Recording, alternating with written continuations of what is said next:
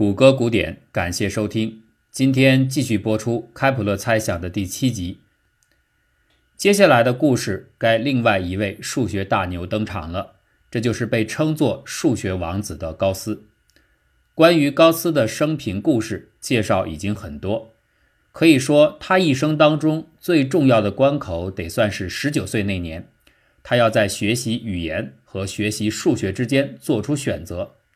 这是一个棘手的选择，因为这个时候的高斯在这两方面的兴趣处于伯仲之间，而就是在这个关键的时间点，他做出的一项重要发现替他完成了抉择，也帮助数学找到了自己的王子。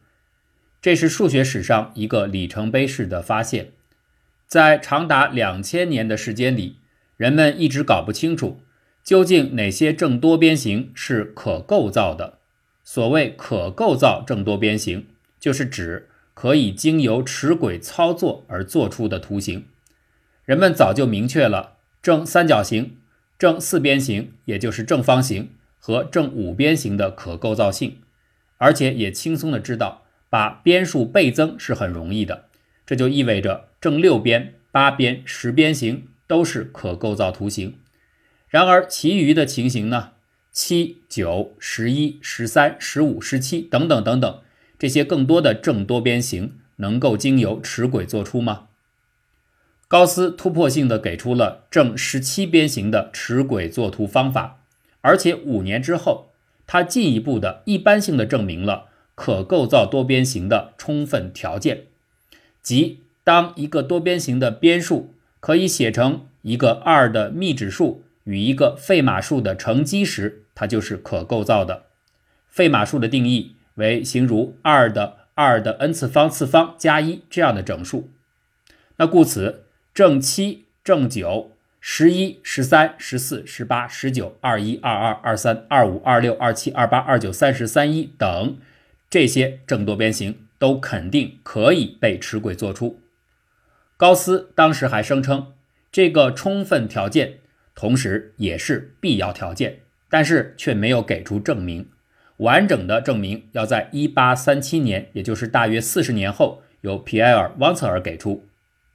高斯没有证明就断定说上面的这个充分条件也是必要性的，这是不是他在吹牛呢？按照这位数学王子一贯的做派来说，他没有夸大，只是他懒得写出来。最可能的情形是，高斯虽然没有钻研具体的证明细节，但他已经有充足的把握。能够设计出整个证明过程。如果他想证明的话，大概不费事儿就能完成，因为这样类似的故事很快就会上演。一八三一年，一位不算出名的数学家闯入了我们的开普勒猜想证明之旅，他的名字叫做路德维希·赛博。赛博在这一年写下了一本书，这本书对数学发展来说无甚作用，但是对该书的一段评审。却对数学影响巨大。这段评审就来自于高斯本人。赛博一生大概为人所知的工作一共有三件。第一件是研究了固定几何体的结构，这在当时很偶尔的会被其他的晶体结构研究者引用。第二件已经被人们彻底遗忘，而第三项就是他写的这本书《正三元二次型的性质研究》。赛博的这本书虽然在价值上值得称赞，但是它的内容却显得很枯燥。不过重要的是，他入了数学小王子高斯的法眼。高斯是个性格保守的人，他阅读过多种不同语言撰写的介绍各类文明的书籍，应该说见识广博，却没有因此转变成为自由主义或普世主义立场，反而更加凸显了他窄狭的民族主义爱国者倾向。后来，他更是变得不愿轻易表达自己的立场，这使得他愈加显得孤僻。这种态度的形成，或许和他的恩人的际遇有关。一八零六年，正是拿破仑皇帝笑傲欧陆的巅峰之时，一贯尊重王室的高斯的供养恩主布伦瑞克公爵，以七十岁高龄被命令前往前线与拿皇作战。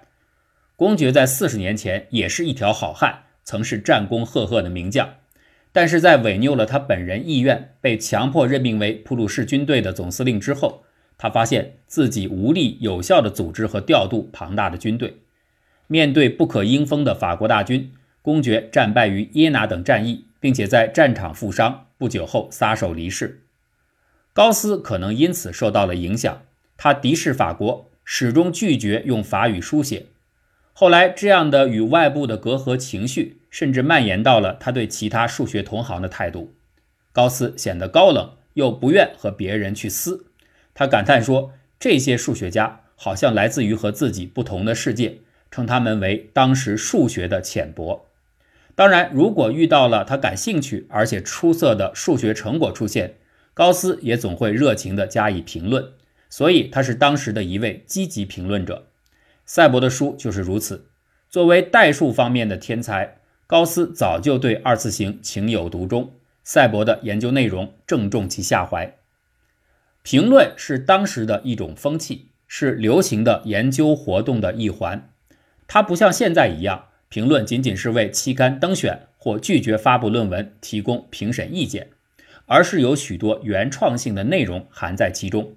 有的时候，评审部分甚至比被评审的文章更有价值。这略微有点像现在的开源项目，是所有人就一个有意义的话题进行接续创作。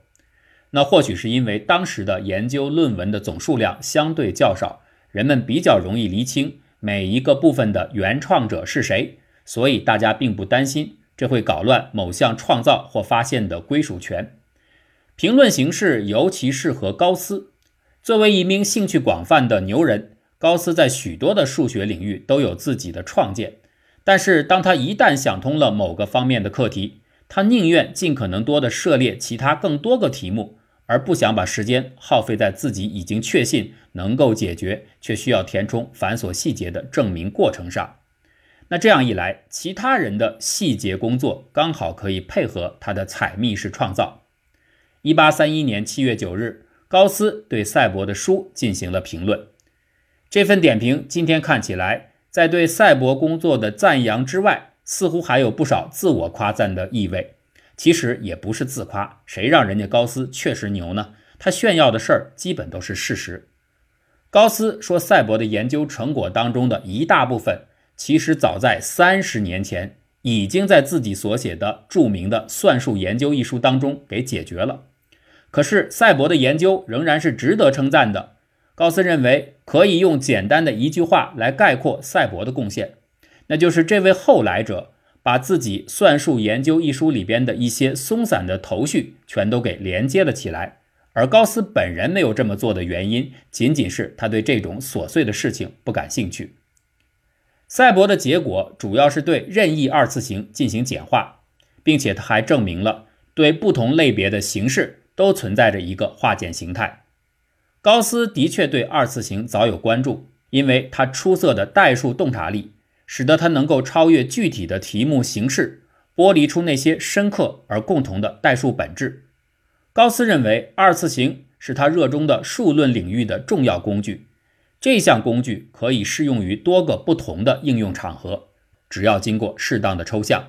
例如，他所指出的晶体结构排布问题。就是一个例子，在评论部分，高斯首先警告潜在的读者们说：“赛博这本书一共二百四十八页，其中关于二次型简化的方法介绍占了四十一页，而理论证明占了九十一页。这个庞大的篇幅可能会吓退不少人。”他继续说：“这并不是在批评作者，因为无论多么的冗长，对于一个问题的首次证明者。”人们总是应该给予表扬。那些没有本事提出一个更简单的证明的人，是没有资格嘲笑他人的证明页数太多的。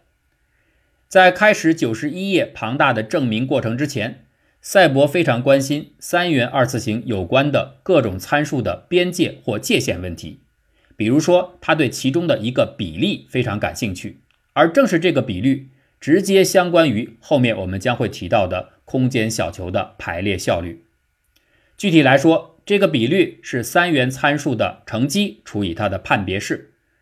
正如很多研究者总是习惯使用归纳法进行初步探索一样，为了得到对这个比例数分布范围的某种感觉，赛博先进行试算，也就是抛开理论，先看具体的各种各样的实例里边这个比例数会是多少。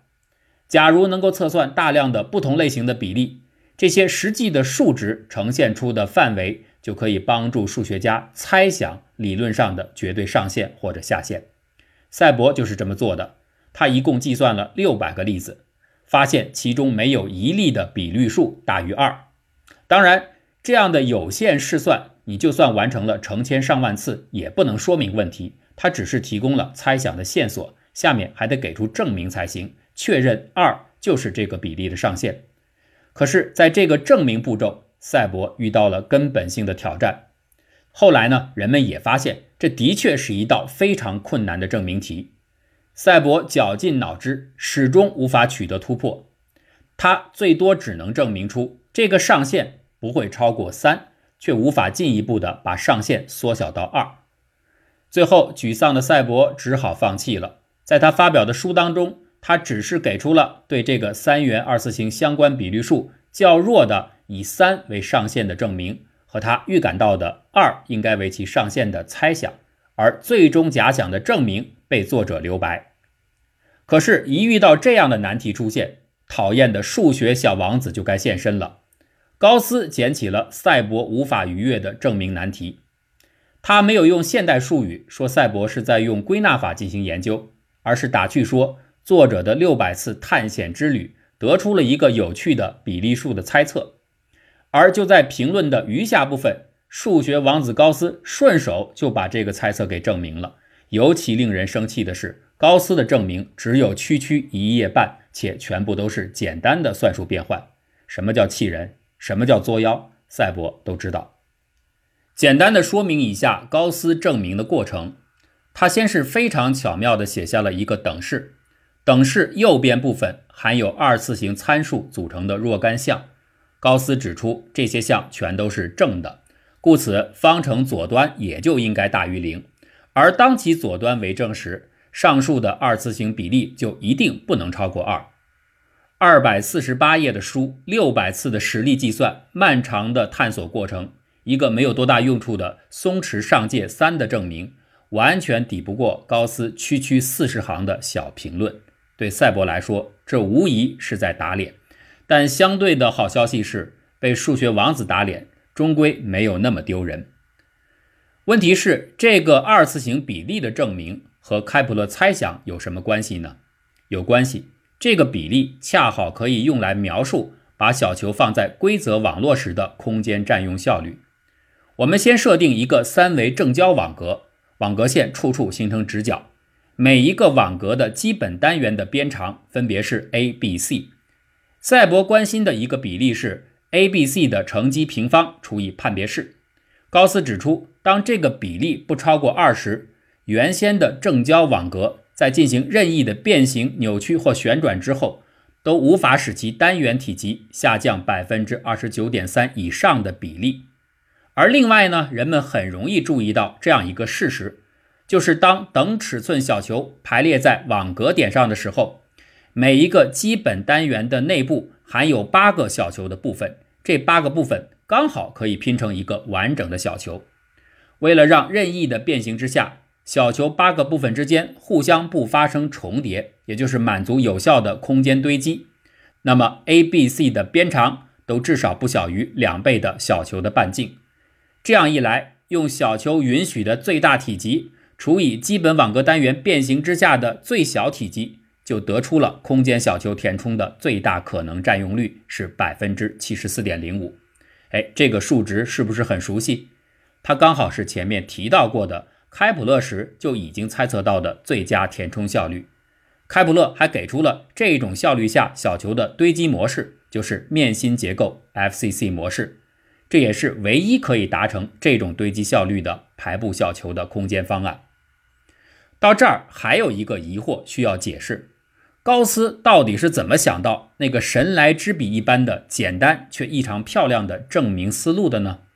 答案是不清楚。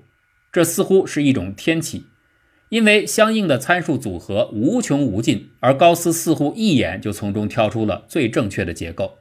大海捞针对他来说变成了探囊取物。高斯曾经说过：“精妙的证明是许多次无功而返的努力之后的幸运。”高斯本人肯定是被运气眷顾的，但这似乎不能解释全部的神秘性。或许真的是他无与伦比的天生直觉，带给了他迅速找出方向的能力。在此之后，还有很多人试图重新证明这个二次型比例上限为二的难题。一八五零年，法国数学家夏尔·埃尔米特称赞高斯方法里边给出的是惊人的变换。